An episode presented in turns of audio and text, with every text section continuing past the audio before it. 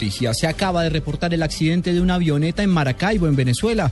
Las autoridades intentan en este momento determinar lo que sucedió con tripulantes y las causas de este accidente. Miguel Garzón. El cuerpo de bomberos de Maracaibo tuvo que atender anoche el accidente de una avioneta que impactó en tierra y que ardió en llamas, consumiendo completamente la aeronave. El aparato está en pérdida total. Hasta ahora no podemos determinar si había tripulantes, declaró el sargento mayor Luis Mora, encargado de atender la emergencia. Las autoridades actualmente realizan las investigaciones para establecer de dónde provenía la nave y quiénes estaban a bordo. Según información preliminar, la aeronave intentó aterrizar en una pista clandestina, pero se precipitó a tierra por la poca visibilidad.